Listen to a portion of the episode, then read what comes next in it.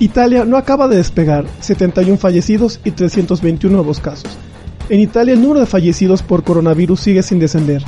En las últimas 24 horas se ha registrado 71 fallecidos y 321 nuevos casos, aunque en 12 regiones no ha habido nuevas muertes, según los últimos datos de protección civil.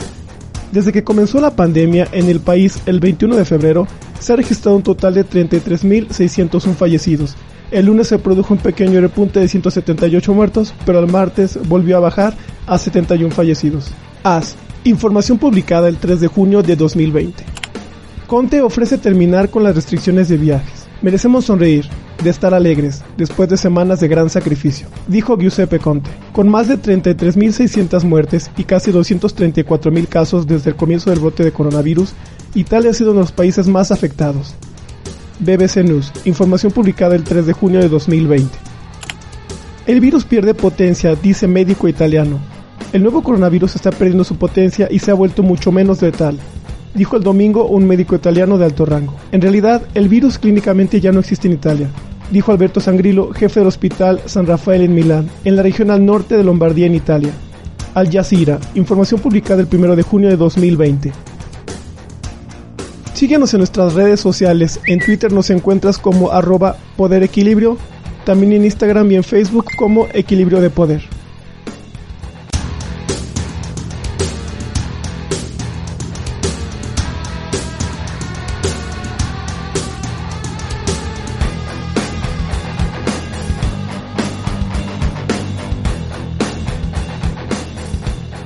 Bienvenidos amigos, esto es Equilibrio de Poder su podcast semanal de política internacional comentada.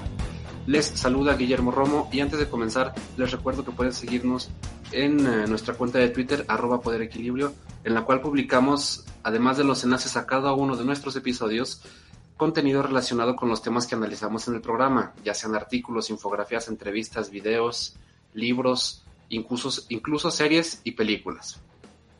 Hoy vamos a hablar de el tema universal del momento, que es eh, evidentemente la, pandemia de COVID-19 y de cómo se padeció en el primer epicentro de la pandemia en, en Occidente, que fue en Italia. Vamos a discutir más o menos cómo, se, cómo lo padece, cómo fue padecido por la población y la reacción del gobierno, tanto de manera unilateral como en esquema de cooperación e integración dentro del bloque de la Unión Europea para guiarnos eh, por este camino, por este tema, nos acompaña hoy un invitado especial, colega internacionalista Alessia Ramponi, eh, egresada del ITAM, eh, que actualmente se desempeña como funcionaria en el gobierno del estado de Aguascalientes. Alesia, te saludo, ¿cómo estás? Muy buenas noches. Hola, buenas noches, muy bien, muchísimas gracias por la invitación. Al contrario, gracias a ti. También nos acompaña hoy como comentarista Oscar Medina, que también funge como productor del podcast. Amigo, ¿qué tal? Colega internacionalista también. ¿Qué tal Memo? ¿Qué tal Alicia? Muy buenas noches también al auditorio. Pues aquí con gusto saludarlos y retomar otra vez las pláticas, ya otra vez dentro de, de las grabaciones, no solamente produciendo. Un saludo para los dos. Gracias. Y bueno, comenzando, comenzando de una vez, quisiéramos preguntarte, Alesia, ¿qué opinión te merece tú como que eres de, origen italiano, eh, el, desempeño del gobierno, de la intervención del Estado en cuestión de, eh, bueno, al momento de que se padece la pandemia, que se tiene que paralizar todo, tiene que paralizar la economía, las empresas, las escuelas, la gente tiene que estar encerrada en sus casas. Eh, ¿Cómo ves la respuesta y esta conjunción entre la intervención del Estado, la capacidad de poder asegurarle a las personas un ingreso y el desempeño del sistema de salud. Es muy complejo y yo creo que se padeció con mucho dramatismo porque nosotros eh, eh, de, otros países de Occidente lo, lo, vimos por ser algo nuevo, ¿no? En México llegó eh, varias semanas después, pero quisiéramos que tú con tu perspectiva y tú que tienes familia allá nos contaras más o menos Sí, claro que sí. Mira, más que nada, Italia es un caso eh, extraordinario en el sentido que ha sido uno de los países con más contagios, ¿no? Hasta la fecha. ¿Qué medidas adoptó el gobierno eh, de Giuseppe Conte, que es el primer ministro? Fueron diversas, como cada país adopta las suyas. Sin embargo, podríamos resumirlas en dos, que es prácticamente objetivos principales, que fue contener la propagación del virus y potenciar las estructuras sanitarias para que puedan hacer frente a este desafío. Eh, yo en, personalmente creo que el gobierno ha hecho un buen trabajo, no ha sido fácil las medidas tampoco han sido extraordinarias, son muy diferentes a las que han adoptado otros países, ¿no? Es, eh, implica la, el cierre de fronteras, el bloqueo de las regiones, claramente estamos limitando la movilidad, se limitó, eh, bueno, la movilidad en todos los aspectos, la gente no puede ir a trabajar, la gente no puede ir a la escuela, y no ha habido realmente una medida extraordinaria. Como tú lo mencionas, al ser uno de los países pues con mayores contagios, claramente ha tenido muchísimos más obstáculos. Uno de ellos es el colapso de los hospitales, ¿no? No hay espacio, no hay médicos suficientes, tampoco hay espacios. Y, y, en muchos casos tampoco quedan respiradores disponibles ni el equipamiento necesario para combatir el brote. Claro. Sí, aquí me gustaría agregar, no sé qué ustedes opinen, pero Italia claramente tiene unas cifras muy altas, pero esto tiene relación porque cuantas más pruebas se realicen, más casos se encontrarán. Italia, al estar aplicando tantas pruebas, es lógico que tenga tantas cifras registradas. Habrá países que apliquen menos pruebas y, y eso también está, pues, alarmando un poco a la población en cuanto a cifras. También es cierto que Italia actualmente tiene una población mayor, ¿no? Es uno de los países donde la mayoría, o sea, las personas que, la mayoría de las personas que están enfermas o falleciendo se encuentran en un promedio de edad entre 80 y 90 años, ¿no? Que es algo que tal vez no vemos en otros países. Sí, claro, imagínate, la media de edad en Italia son 45.7 años, que representa aproximadamente el 22% de la población. O sea, es una población, digamos, bastante vulnerable, ¿no? ante, ante este tipo de enfermedades. Y lo que comentas también, obviamente, si hay, si hay un, un, gran número de pruebas, vas a tener cifras más reales, no, no va a ser como el caso de, de China, que obviamente no se cree mucho en su, en su número de contagios, ¿no? Por ser un, un gobierno muy, digamos, muy hermético, ¿no?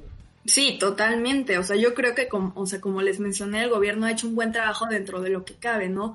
Claramente es difícil que las personas de un día para el otro acaten eh, restricciones y, políticas tan estrictas. La gente realmente no podía trasladarse a ningún lado a menos de ser una emergencia o por motivos de salud. No es como aquí lo vemos en México que las pues las limitaciones pues son muy muy flexibles.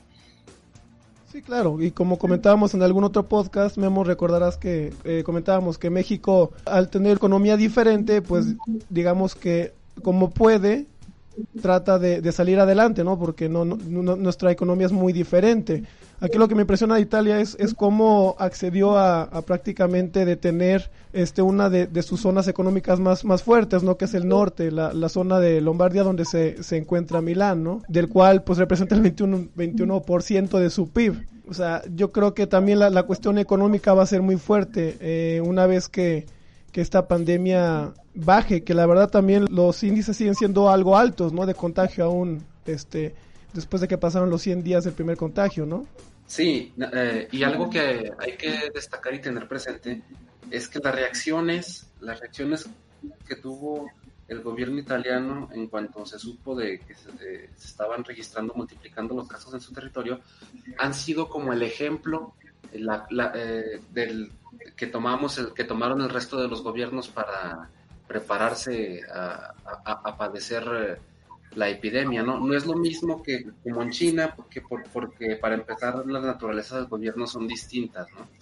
Y, y además eh, no, no, podemos confiarnos totalmente de la información sobre cifras, contagios y decesos publicadas por, por Pekín. Y en cambio, en el caso de Italia, ser el primer epicentro en Occidente, de ahí como que cada quien agarró y a jugar a la prueba y el error, ¿no? ¿O qué, les parece? Sí, totalmente. Y a pesar de, por ejemplo, en Italia la cantidad de recursos asignados por el gobierno es enorme, ¿no? Pero con toda probabilidad es insuficiente para hacer frente a los efectos económicos de la pandemia. Se va a necesitar un plan eficiente de reconstrucción extendido en todos los campos y se debe de aprovechar esta situación para poder desbloquear un sistema que es lento cuando se trata de invertir, ¿no? Retomando lo que decían acerca de los efectos económicos, pues uno, el turismo se va a ver gravemente afectado los sectores productivos, pero todas estas medidas, a pesar de que están tratando de cumplir con estos dos objetivos, que eran contener la propagación del virus y potenciar las estructuras sanitarias, claramente han causado una gran pérdida de popularidad por estas medidas impuestas, ¿no? Y entre los italianos, no solamente a nivel nacional, sino también lo que comentábamos, ¿no? Acerca de la popularidad que se está perdiendo también en cuanto a su posición en la Unión Europea. No sé qué ustedes piensen acerca del liderazgo ahorita italiano dentro de la Unión Europea, porque vemos países como China que claramente han tomado eh, la delantera, claramente por la situación y la naturaleza de la situación en China, pero ha habido países eh, que fuera de la Unión Europea han podido avanzar, pero dentro de la misma Unión Europea a veces cuestiono si realmente ha sido un mecanismo útil o de ayuda en la mitigación de, esta crisis, ¿no? Todo un tema, ¿no, Oscar? Eh, sobre todo eh, de esta última década que se debate la viabilidad tanto económica como política de este esfuerzo de integración tan avanzado que es la Unión Europea. Sí, claro, y bueno, también es, es muy buen punto tocar lo de China, ¿no? Que también eh, Italia recibió un gran apoyo de parte de China para luchar contra el coronavirus, ¿no? Eh, en este llamado ya la diplomacia del, cubrebocas, ¿no? En el cual China trata de, de alguna manera limpiar, se puede decir su nombre, porque digamos que si ha, ha recibido fuertes ataques. Recordarán que hay una, hay una alianza ahí entre Estados Unidos, Inglaterra y países otros países que sorprende su, su, su, postura con China en cuanto a pedirle mayor transparencia sobre el virus. La verdad también una de las atenuantes eh, que tiene Italia en, este, esta situación es que no había la suficiente transparencia de, de, este virus, porque obviamente China no compartió la información necesaria a la Organización Mundial de la Salud y no, no de, de verdad partiendo de lo mismo de que China tiene un régimen dictatorial, un régimen que la verdad no, no ayuda en cuestiones de difundir la información, pues también creo que en esta cuestión era, era muy difícil prever algo, algo como lo que iba a suceder, ¿no?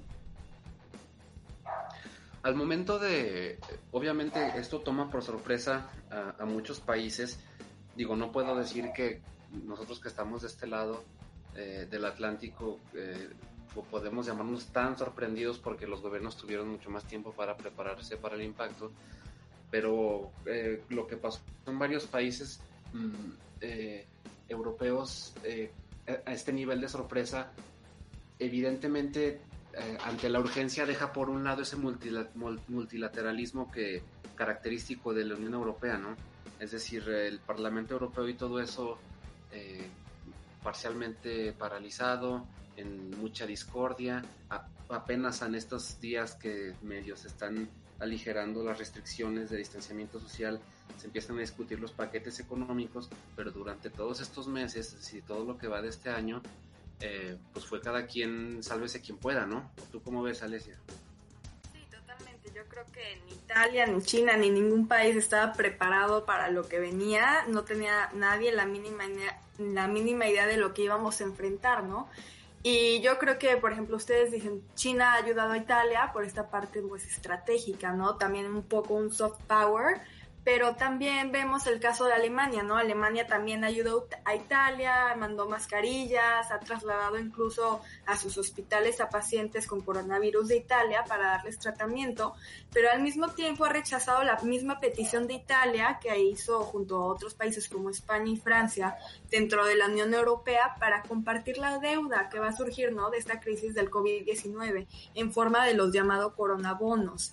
Entonces aquí vemos que Italia lucha, ¿no? Por tener un lugar en la mesa, pero se la, no se la dan. Y yo creo que volvemos a lo mismo, ¿no? O sea, los italianos, ¿en, en qué punto? O sea, ¿hasta qué momento van a perder la fe en la Unión Europea?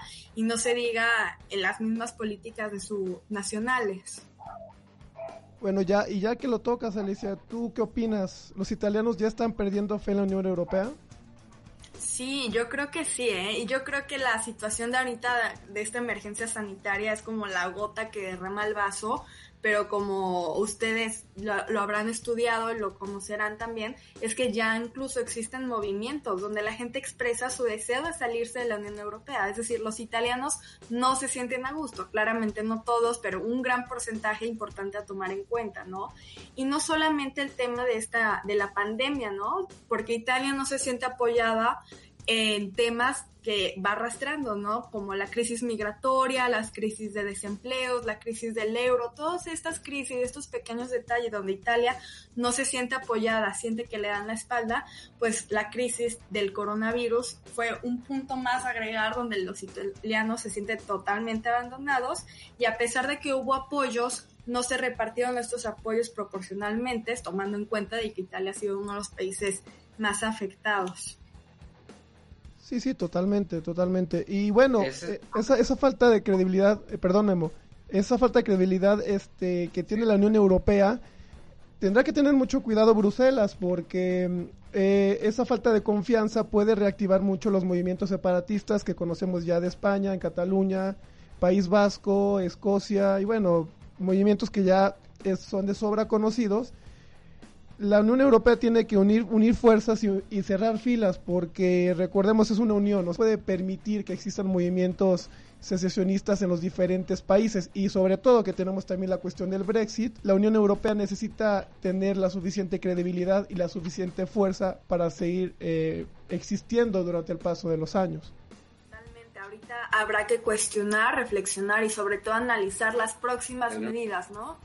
Porque las medidas ya las conocemos, las políticas, pero tendremos que hablar del plan de reapertura, ¿no? Muchos hablan de políticas de reapertura, pero tampoco sabemos a qué nos enfrentamos y muchas empresas, sobre todo como tú mencionabas, Oscar, al principio, la región de Lombardía, que era de las más afectadas, las empresas urgen, urgen, les urge trabajar, les urgen abrir, el turismo se está reactivando poco a poco, pero hasta qué punto estas políticas podrán ser implementadas de la manera correcta. Sí, sobre todo eh, considerando que hay países que tienen un calendario electoral que, no, se va a desplazar por motivo de la pandemia, ¿no? Y cualquier crisis como esta, que es una conjunción de, crisis eh, sanitaria y económica, sumado a la crisis migratoria que tiene también Europa y sobre todo Italia, que es una puerta de entrada al continente, y también los remanentes de la crisis de la deuda de hace 10 años, es, decir, ya no caben los problemas, ¿no? Y, y, en este sentido, eh, no sé qué consecuencias electorales pueda tener, sobre todo eh, en Italia que tiene una forma de gobierno eh, que, que, tiene, que los gobiernos y los primeros ministros y sus gabinetes van y vienen, ¿no? No sé qué tan tanta estabilidad hay ahorita política en, en el país un detonante aquí sería la cuestión de la, del plan de reapertura, ¿no? O sea, realmente cómo se va a mitigar esta crisis que, económica que ya, que ya está dando, que ya, ya existen las consecuencias y sobre todo ver pues el plan nacional, pero también cómo se va a seguir trabajando de la Unión Europea, porque no hay opción de no trabajar con ellos. Sí, creo que la, la mejor salida la mejor opción para superar esto y seguir sigue siendo en definitiva el multilateralismo, ¿no? La, apuesta por la cooperación, eh, como, como ha venido dando el ejemplo el, bloque europeo, ¿no crees, Oscar? Sí, claro, claro, pero cuando, cuando ves noticias como una, una fuente que consulté del diario El País, en el cual este menciona que el 18 de febrero en Suecia se reunieron para abordar el brote del coronavirus los guardianes de la salud pública, estos del Centro Europeo de Prevención y Control de Enfermedades, en los cuales el Comité Asesor Técnico creía que el COVID-19 presentaba un riesgo bajo para la población europea. Cuestiones como estas yo creo que sirven de pretexto para muchos países que ya no se sienten respaldados por la Unión Europea, ¿no? No sé qué opinen ustedes, colegas. Volvemos a lo mismo, ¿no? O sea, es un tema que es de gran importancia, pero al mismo tiempo al estar arrastrando tantos temas pendientes, como tú bien decías, ¿no? El Brexit, la crisis migratoria, el desempleo, la crisis económica, la crisis del euro, todo eso siguen siendo excusas, sobre todo para grupos políticos que cuando se acercan elecciones, pues claramente toman partido y utilizan toda esta situación a su favor. Ahora por la crisis sanitaria tenemos que ver pues cuáles son las consecuencias y más que nada cómo se va a actuar para poder contrarrestarlas. La gente no quiere estar encerrada, ¿no? Después de estar tanto tiempo encerrada, este, en ese contexto, la gente ya tiene la necesidad de salir a trabajar. El verano en Europa que es tan deseado, ¿no? No estamos en México que realmente tenemos un clima cálido, tenemos el sol. La gente cuando es verano quiere salir, ¿no? La gente no va a perdonar sus vacaciones de verano y tan, o sea, cuestiones tan básicas que tal vez uno da por sentado, pero o sea, la gente después de estar tanto tiempo encerrada no va a permitir seguir encerrado después de no ver realmente como alguna solución a la pandemia que está pasando. Y ahorita vemos que la gente sale claramente con las medidas de sana distancia, cubrebocas, pero la gente ya sale, ¿no? Y, e incluso mucha de la gente ya empieza a vivir con, o sea, pensando que esto va para largo. Tal vez no en el corto plazo habrá una solución, pero se va a empezar a vivir con o sin el coronavirus. Y la cuestión del turismo que comentas, ¿no, Alesia? Ya es verano allá y es eh, la época de, de, de mayor afluencia turística, ¿no? Claro, totalmente. Entonces la gente por eso poco a poco se están reactivando, pues el turismo, están empezando a abrir museos, iglesias, o sea, la vida no puede parar. Y ya vimos que parando no se pudo mitigar, no se pudo solucionar y por eso el, los planes de Conte en este plan de reapertura es pues la necesidad de comenzar de nuevo, ¿no? Haciendo hincapié en el tema de la gradualidad.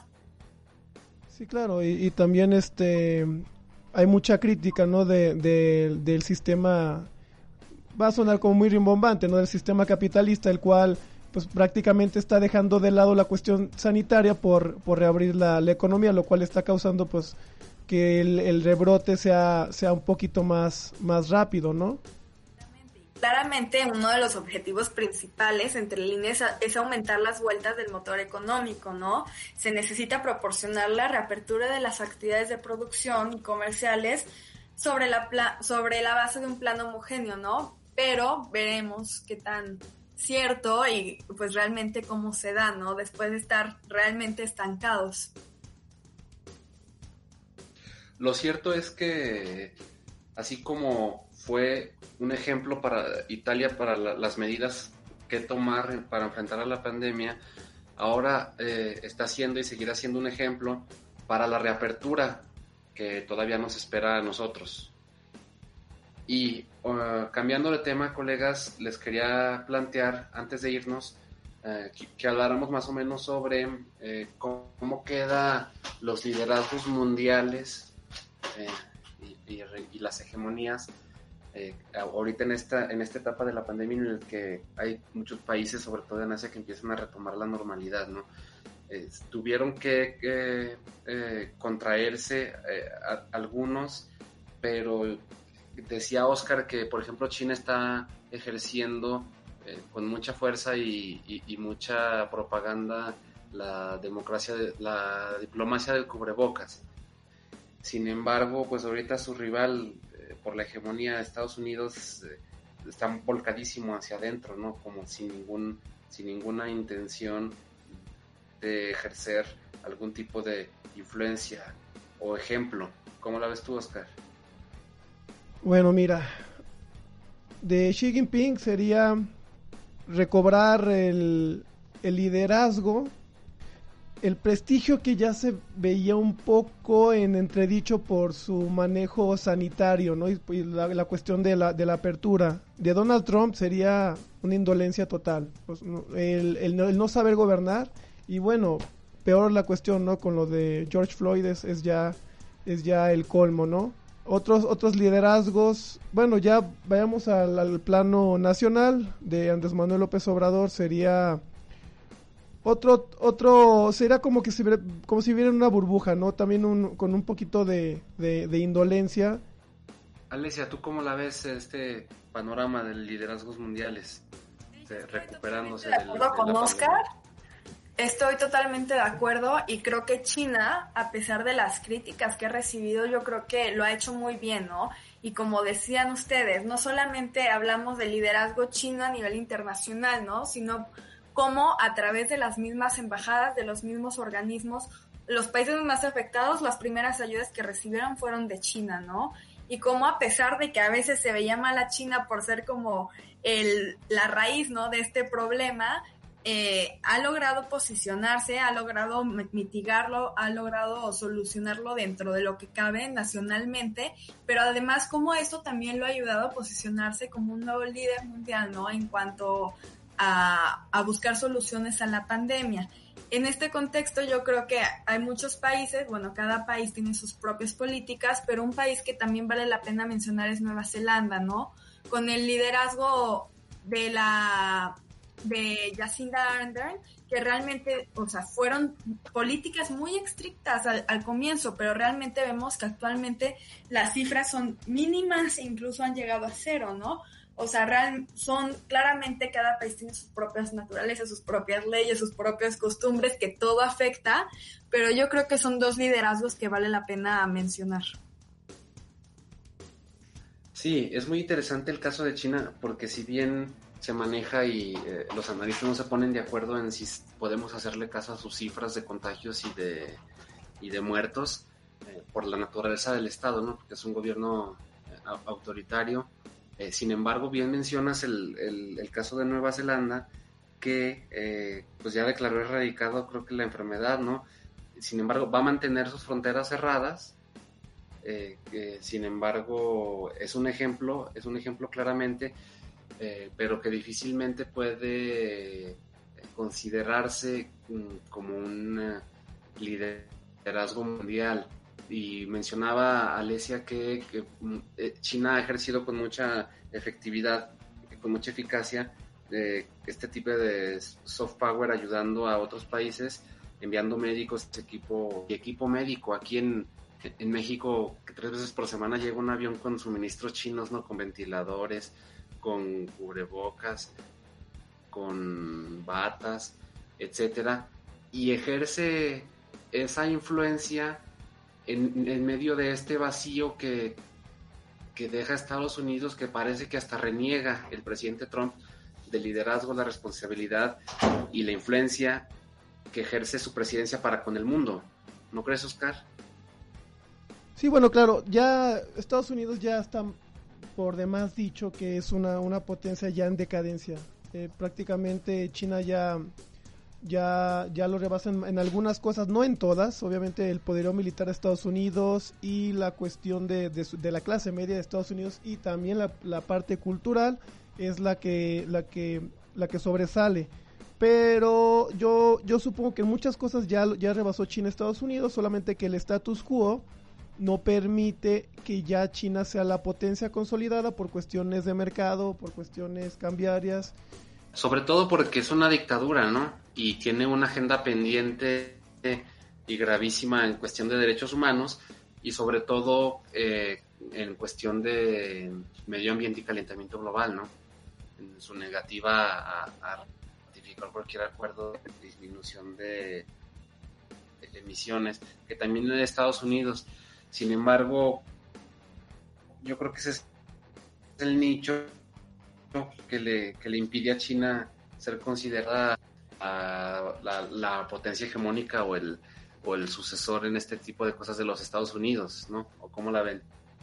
China claramente es criticado por la falta de libre expresión, la falta de medios internacionales, pero una de las, o sea, uno de los factores que ayudó a que estas políticas chinas de la de la mitigación, o sea, de evitar la propagación del virus fue, la, el, fue este mismo control, ¿no? El hecho de saber dónde se encuentra cada persona, dónde vive, o sea, tener tanta información acerca de las personas fue lo que al mismo tiempo eh, permitió poder mitigar esta, esta, la, o sea, la, evitar la propagación del virus, ¿no? Que se, se le critica, ¿no? Que no haya libertad de expresión, eh, la falta de privacidad de los datos, pero toda esta misma información el gobierno de China lo supo utilizar, ¿no?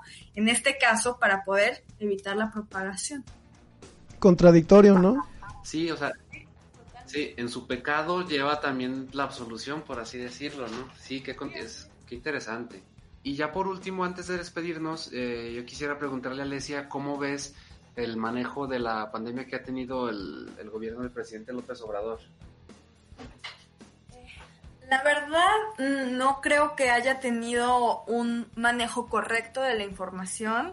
Eh, yo creo que la información la, en gran cantidad de veces ha sido contradictoria, sobre todo en cuanto a cifras, eh, las medidas, a pesar de que se impusieron medidas de sana distancia, medidas de higiene, yo al menos personalmente vi que un porcentaje, o sea, un bajo porcentaje de la población fue realmente quien lo hizo, ¿no? Pero además de quien de quien quiso hacerlo, de quien realmente se puede permitir ese lujo, ¿no? Dejar de trabajar, estar en casa, y yo creo que eso es un tema que podemos dejar para reflexionar, ¿no? O sea, realmente cuántos mexicanos pueden darse el lujo de dejar de trabajar y poderse mantener en casa sin salir y cumplir con las medidas estipuladas. Y en cuanto a las cifras, yo creo que las cifras no coinciden y, y hasta cierto punto son alarmantes. Oscar, ¿tú cómo ves? Pues sí, yo creo que también coincido con, con Alesia. Eh, lo que más me llama la atención es que los, los fondos que está invirtiendo en el famoso tren Maya no lleve su cauce a, a la reconstrucción de la economía, ¿no? Y también al refuerzo de, del sistema de, de salud, que bien sabemos que el IMSS ya está prácticamente desmantelado le hace falta, digamos, este, poner un poco los pies sobre la tierra y dejar de lado sus proyectos que la verdad no tienen pues ni pies ni cabeza. Muchos gestos contradictorios eh, que uno, bueno, que yo nunca me hubiera esperado ver en un gobierno que se asume de izquierda, ¿no? Pero bueno, eh, compañeros, se nos agota el tiempo y pues no me queda más que agradecer a Alesia por el tiempo, la exposición y a Oscar por eh, también el tiempo y la doble función que, que, hace, que ejerce de comentarista y, y, por ahí al control de los micrófonos. Muchas gracias y nos escuchamos la próxima semana. Muchas gracias. Gracias colegas, buenas noches.